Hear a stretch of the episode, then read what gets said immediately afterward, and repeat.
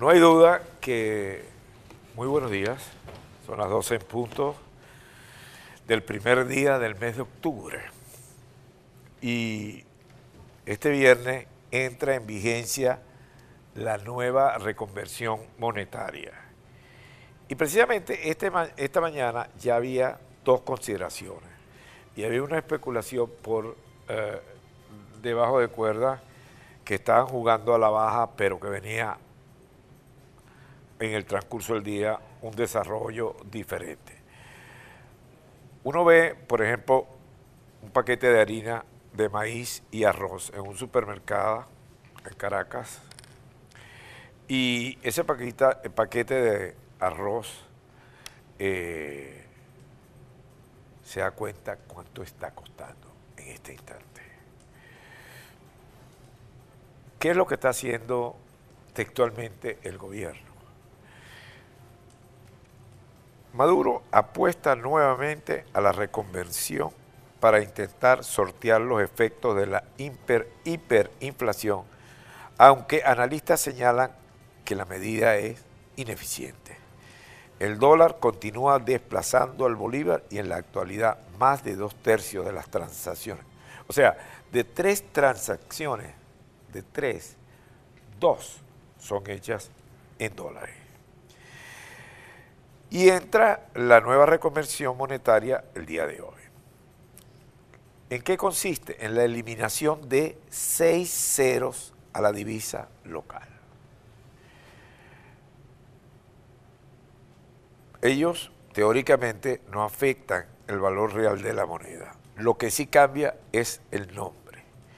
De Bolívar soberano pasa a llamarse Bolívar digital, según el Banco Central de Venezuela, y el argumento es por el avance de la economía digital, entre comillas. Es decir, en otras palabras, todo importe monetario y todo aquello expresado en la moneda nacional se dividirá entre un millón.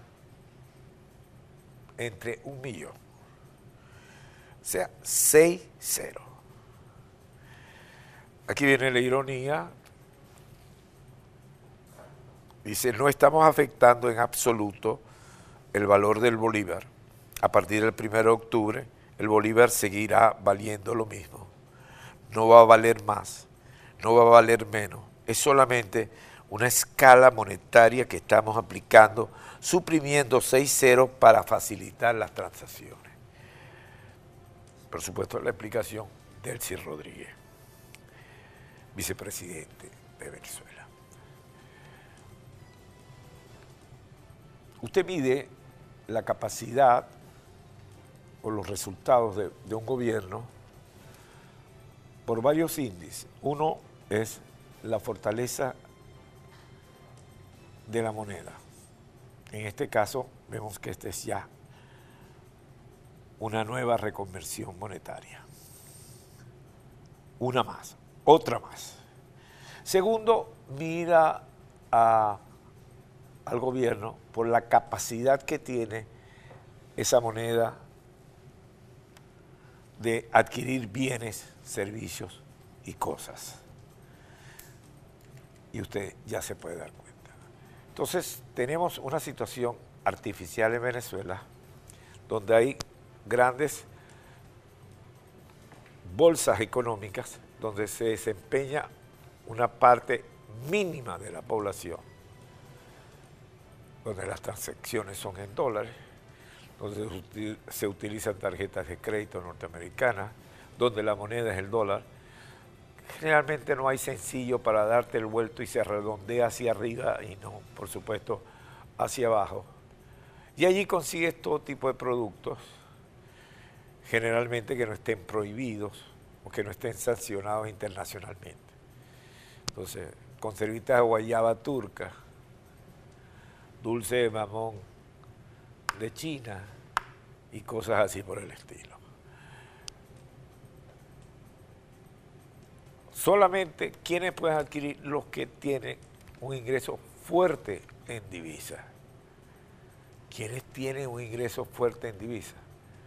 Generalmente las personas que reciben ayuda económica de familiares del exterior para Venezuela o aquellos que trabajan con tipos de empresas que la negociación la han hecho ya en dólares.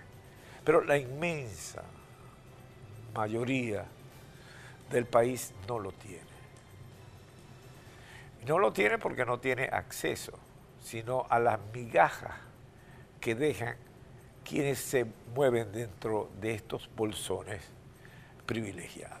Es decir, estos bolsones donde circula el dólar. Lo que queda, o sea, para que es chofer de alguien y entonces le cae un dólar, le dan un tal, eso lo va llevando y lo va llevando y lo va llevando al resto de la población. Esta es una situación totalmente artificial. Esta es una situación totalmente explosiva. Ahora, tiene de novedoso algo, es que los ricos no sacan su dinero para guardarlo en el exterior, no lo pueden hacer, pues no le está permitido, es un dinero maldito el que está de Venezuela y contaminante. Entonces tiene que consumirlo dentro del territorio nacional. No pueden los grandes jerarcas viajar a los centros turísticos mundiales, porque como solían hacer antes, porque están perseguidos y porque cualquier transacción económica que haga trae sus consecuencias. De manera que tenemos una dualidad desde el punto de vista económico. Y esta devaluación tiene unas consideraciones de otro tipo. ¿Cómo va a afectar esto, esta nueva a, a la población?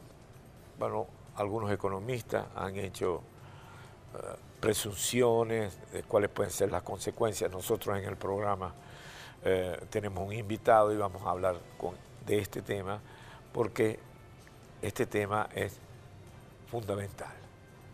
Esta nueva devaluación, esta eliminación de los seis ceros, evidentemente es otra bajada más hacia abajo en la escala de Venezuela.